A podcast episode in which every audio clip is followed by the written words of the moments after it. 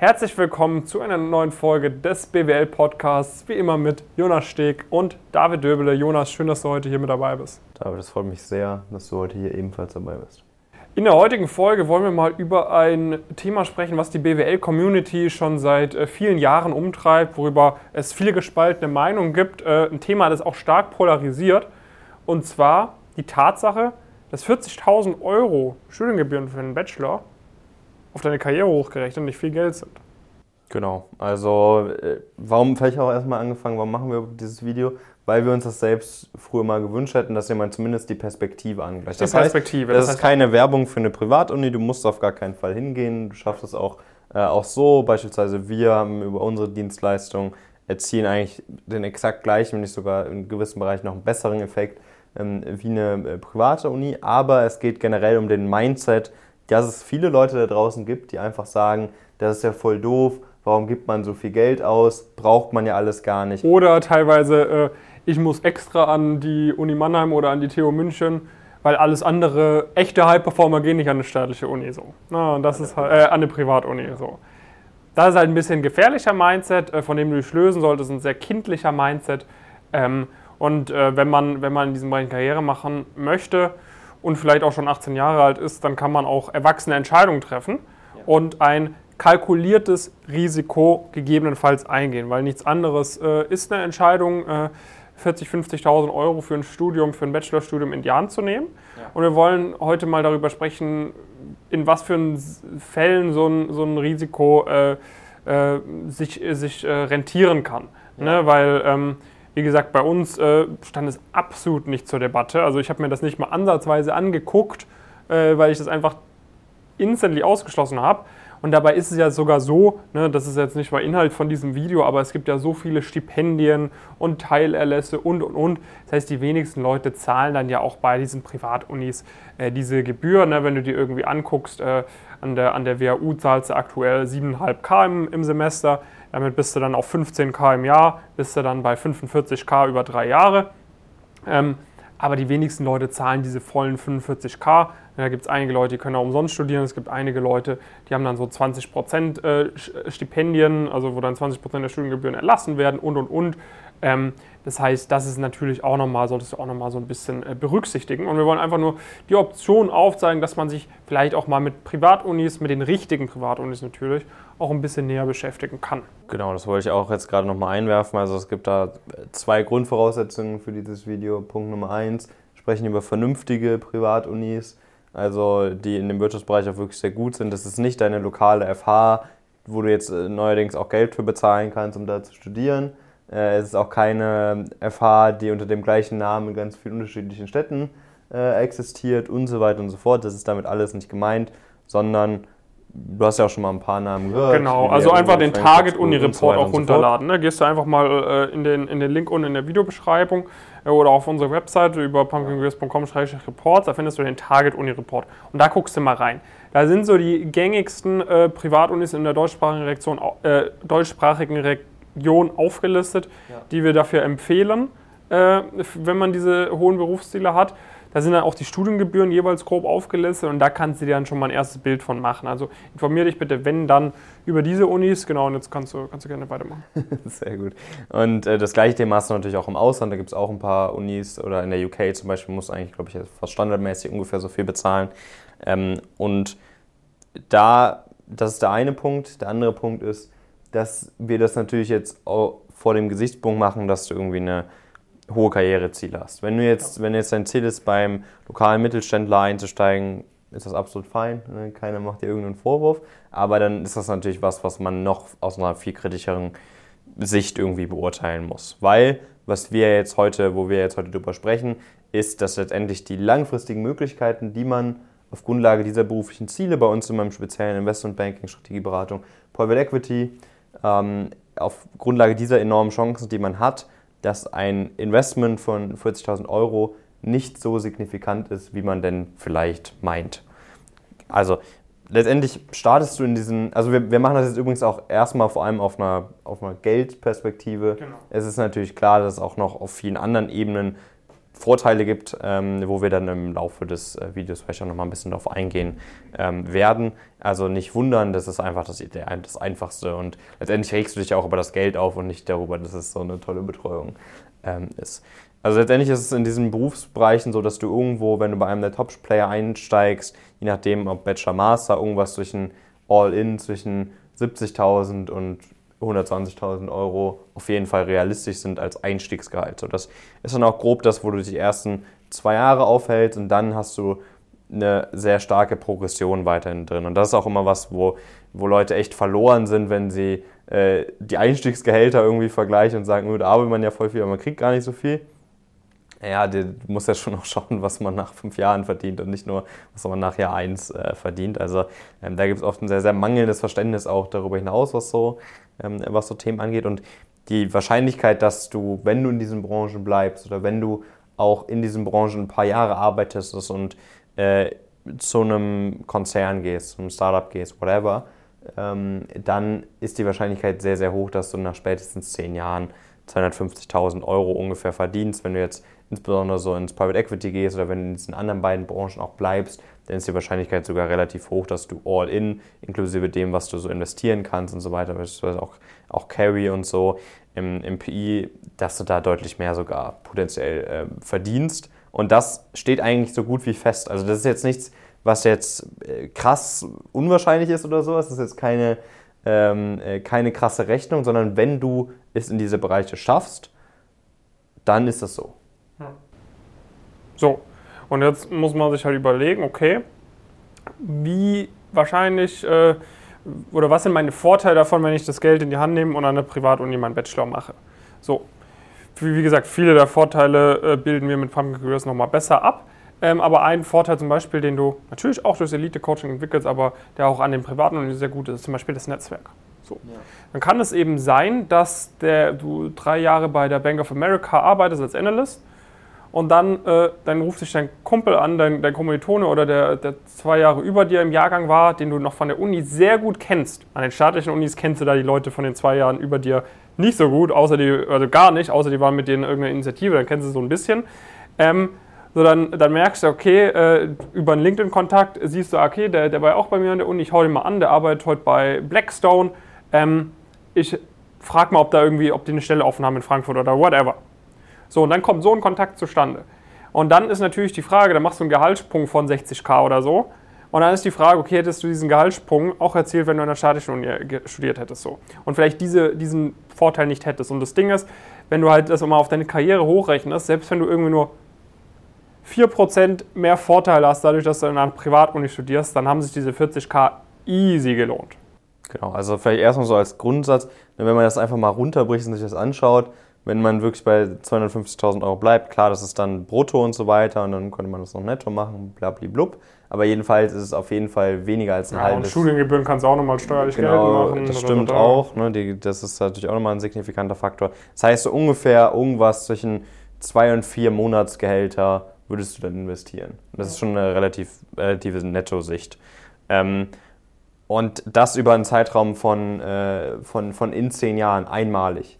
So, und da, da, muss man sich das dann nochmal anschauen. Das ist halt auch einfach nicht, es ist halt wirklich nicht viel Geld im Verhältnis zu dem, was halt generell. Also das finde ich erstmal ganz, ganz wichtig, das zu, das zu etablieren. Und dann gibt es halt unendlich viele Szenarien, wo sich das halt sehr, sehr schnell rentiert hat. Wie du sagtest, man kann über das Netzwerk irgendwann einen Schritt machen, den man nicht äh, sonst hätte machen können. Man kann vielleicht über das äh, Netzwerk einen, einen, Deal ranziehen, den man sonst hätte äh, nicht bekommen können. Man kann gewisse Insights bekommen, die man sonst nicht hätte, äh, hätte bekommen können. Man hat vielleicht irgendwie die Möglichkeit, ähm, darüber, dass das auch einfach auf dem, auf dem CV bleibt, dass das vielleicht auch positiv nochmal besetzt ist, was insbesondere für Leute gilt, die vielleicht sonst vom Abitur her und so weiter nicht in eine der sehr guten staatlichen Target-Universitäten gehen können. Aber letztendlich ist vor allem dann ein Mix aus der, aus der Brand und dem, und dem Netzwerk und dem Fakt, dass es einfach nur eine geringe Verbesserung braucht, damit sich das langfristig lohnt. Es sind nur einzelne Prozentpunkte, wenn du das mal wirklich rational runterbrichst, die das Ganze, wo das Ganze besser sein muss. Und es kann dann auch einfach nur sein, dass du durch das Umfeld und so weiter, dadurch, dass du vielleicht in kleineren Lerngruppen aktiv bist, dass du vielleicht auch mal irgendwie äh, einen Input mitnimmst, der dich im Interview minimal besser werden lässt, wo du ein Praktikum früher machen kannst und das wirkt sich dann auf deine gesamte Karriere auch wieder aus. Also es sind halt nur diese, du brauchst nur kleinste Szenarien, die sich erfüllen, wo sich das über, selbst nur über einen Zeitraum von zehn Jahren, der ja nicht mal mehr einer ganzen Karriere entspricht, sondern eine Karriere dauert ja nochmal äh, noch viel, viel länger, wo sich, wo, wo sich das halt locker, locker lohnen kann. Und wie gesagt, das ist kein Aufruf dazu, dass du das auf jeden Fall machen musst. Man muss das nicht machen, aber das als irgendwie abzutun, dass das voll dumm ist und dass man ja irgendwie äh, das, das nur macht, wenn man sonst gar keine Ahnung hat oder so, das ist halt wirklich, das ist halt wirklich dumm. Weil du siehst ja auch zum Beispiel, du musst ja nur anschauen, ähm, was zum Beispiel praktisch Familien mit einem gewissen Vermögen äh, machen. Die schicken meistens ihre äh, Kinder, obwohl die vermutlich auch an jeder anderen Uni äh, durchkommen könnten, weil sie ihr Leben lang sehr, gute Bildung genossen haben, schicken sie ja auch immer an private Universitäten. Und allein aus diesem Grund äh, solltest du das irgendwie sehr kritisch hinterfragen, wenn du da so eine starke Abneigung dem Ganzen gegenüber hast, weil offensichtlich äh, Familien, die über Generationen ähm, irgendwie Vermögen aufgebaut haben und das nachhaltig äh, halten konnten, damit sicher deutlich mehr Ahnung von haben, äh, wie man denn eine Karriere aufstellt, als, äh, als du jemals haben wirst, vermutlich. Ja, das ist halt einfach so, ne, das kann man sich jetzt eingestehen oder du kannst sich halt nicht eingestehen und, und weiterhin denken, dass das äh, keinen Sinn macht, aber äh, so dir zuliebe solltest du offen, offen werden für die Gedanken, hey, äh, langfristig gesehen sind all diese Investments, die ich jetzt während meines Studiums machen kann, relativ niedrig gesehen. Und die, äh, die, der Return on Investment wird vermutlich deutlich höher sein, wie wenn du mit den 40k jetzt an der Börse rumgambelst oder so. Ähm, sondern da, da arbeitest jetzt mal lieber drei, vier Jahre und dann kannst du ganz andere Summen auch investieren. Ähm, und vielleicht auch ein bisschen alternativeren Investments, die nochmal ein bisschen spannender und interessanter sind als das, was du jetzt gerade machen kannst. Genau. Und es ist halt auch so, ne, es ist ja, also was ja jetzt noch ein valides Gegenargument ist, okay, ich habe das Geld halt nicht. Ich habe ja. das Geld nicht auf dem Konto. Ja. So, das ist, das ist mit Sicherheit bei vielen äh, der Fall. Das war bei uns beiden auf jeden Fall damals definitiv auch der Fall gewesen.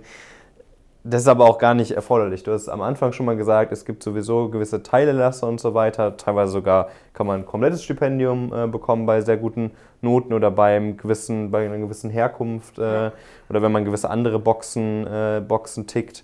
Äh, beispielsweise auch da an der, an der WU zum Beispiel oder auch an den anderen ähm, Hochschulen. Es gibt aber auch immer die Möglichkeit, einen Generationenvertrag zum Beispiel zu machen, wo man heute auch gar nichts äh, bezahlt und das halt Anteil vom zukünftigen Gehalt äh, macht. Und das ist natürlich dann was, was auch logischerweise die, die Interessen ganz gut äh, leint und wo man dann äh, perspektivisch natürlich tendenziell eher ein bisschen mehr bezahlen. Genau, das ist halt Frage. so eher die, die risikoarme Variante so, weil du nur, wenn du einen gewissen Threshold, der ist meistens schon relativ niedrig, das heißt, du wirst, äh, solange du jetzt nicht gar keinen Job findest, wirst du schon deine 40, 50 K im Jahr auf jeden Fall verdienen, sondern musst du das schon zurückzahlen, aber du wirst halt über Jahre hinweg das quasi zurückzahlen können oder die meisten äh, guten Unis, die haben dann auch mit irgendeiner Sparkasse oder so aus der Region irgendwelche Bildungskredite ausgehandelt, wo du irgendwie für 0% Zinsen oder sonst was einen Kredit dir holen kannst. Ist natürlich ein bisschen eine riskantere Variante, aber wie gesagt, das ist halt äh, auch irgendwo ein kalkuliertes Risiko, wenn du davon ausgehst, dass du da, dass du da reinkommst. Ja, also natürlich so sollte man äh, fundiert entsch äh, entscheiden, so eine, oder so eine, über dieses Thema sollte man eine fundierte äh, Entscheidung treffen, äh, wo man jetzt nicht, weil man hier einmal ein Video von uns gesehen hat, sagt, ich möchte Investmentbank, jetzt äh, hole ich mir einen Kredit über 45.000 Euro und gehe an irgendeine Privatuni. Aber wenn man da wirklich einen Plan ausgearbeitet hat, beispielsweise mit uns im Rahmen von der Status Quo-Analyse oder vielleicht auch längerfristig im Rahmen vom Coaching so, und man sieht wirklich, ja komm, ich habe Bock auf diese Berufe, das finde ich spannend und ich traue mir auch zu, diesen Weg zu gehen und ich werde da auch durchziehen und ich habe da auch die Motivation, dann kann ein Generationenvertrag, ein Studienkredit, in was für eine Höhe auch immer, da schon auch ein, ein kalkuliertes Risiko eingehen, dessen man sich natürlich bewusst sein sollte. So, dann verbringt man vielleicht nicht ganz so viel Zeit mit irgendwelchen wilden Sauforgien oder sonst was, sondern arbeitet auch an sich und seiner Karriere, aber wenn man das dann auch durchzieht, dann ist es, wie der Jonas gesagt hat, auf, auf die nächsten 10, 15 Jahre hochgerechnet. Ist ein sehr kleiner Betrag und du wirst deutlich größere Summen während deines restlichen Lebens investieren, die einen viel kleineren Einfluss haben auf dein restliches Leben. Ja, weil ob du dir jetzt, äh, wie du dir jetzt dann mit Mitte 30 irgendwie eine Wohnung finanzierst so oder ein Eigen Eigentumshaus oder whatever so, das wird jetzt keinen krassen Einfluss haben auf deine. Natürlich wird es auch irgendwo einen Einfluss haben auf deine Verdienstmöglichkeiten, wenn du das Ding, äh, wenn das eine gute Anlage war. Aber so das, das Studium ist halt der, sind diese drei, fünf Jahre, ja. die halt deine kompletten Verdienstmöglichkeiten, deine komplette Karrieremöglichkeiten über die nächsten 50 Jahre beeinflussen werden. Und äh, in den meisten Fällen macht es deutlich mehr Sinn, da äh, sich ein paar Gedanken zu machen, das von dir zu treffen, als irgendeine spätere Investmententscheidung über den gleichen Betrag. Ja, total. Also du sagst es, ne? es ist halt einfach die, die Grundlage und äh, in die Grundlage solltest du dich zumindest der Option öffnen, einfach auch äh, das entsprechend äh, äh, zu untermauern. Es geht gar nicht, wie gesagt, haben wir jetzt, glaube ich, mehrmals klar gemacht, es ist jetzt nicht so, dass man das braucht, es ist nicht so, dass das nötig ist, aber es kann halt einen enormen, äh, enormen Mehrwert äh, bieten. Plus, man muss natürlich auch sagen, im Vergleich zu anderen Ländern sind wir hier in Deutschland natürlich auch sehr gewöhnt, sehr verwöhnt, dass wir sehr gute Bildung auch an staatlichen Unis genießen können und es daher für normal halten, dass man für so eine sehr gute Uni nichts zahlen muss. Ne? Also in, wenn du dir irgendwie die USA anschaust, da sind ja die Summen noch viel, viel höher. Natürlich ist da auch ein Signing-Bonus mal irgendwie 50, 60.000, sowas hast du jetzt in Deutschland dann nicht unbedingt, ähm, zumindest nicht nach dem Studium. Ähm, aber dennoch ist das halt in anderen Ländern noch mal viel krasser. Ja, und äh, äh, unter dem Aspekt halt auch, also natürlich sollte man vor so einer Summe Respekt haben, aber langfristig gesehen kann es sein, dass diese Summe also uns jetzt aktuell, wenn wir halt zurückblicken, fünf Jahre später oder sechs Jahre später, ist halt sehr niedrig, weil wir halt wissen, wie es ist, äh, was man dafür Gelder verdienen kann und und und, wie so eine Karriere verlaufen kann. So denkt man sich halt ja, okay, warum habe ich mir darüber überhaupt Gedanken gemacht? Damals war es nicht meine Option. Und ja. das ist so das Einzige, was wir mit dieser Folge rüberbringen wollten. Und ich glaube, damit äh, haben wir das Thema auch ganz gut behandelt. Ja, wenn du, wenn du wirklich sagst, okay, ich möchte da, äh, ich möchte da alles rausholen, auch unabhängig von dem, von dem Studienstandpunkt, dann haben wir es jetzt schon auch mehrmals angedeutet, wir haben einen Großteil der, der Vorteile äh, bereits abbilden können. Das heißt, wir haben heute ein sehr, sehr starkes Netzwerk, was sich sehr, sehr intensiv austauscht und eigentlich zu jedem Interview irgendwie auch immer mit jemand anders äh, sprechen kannst.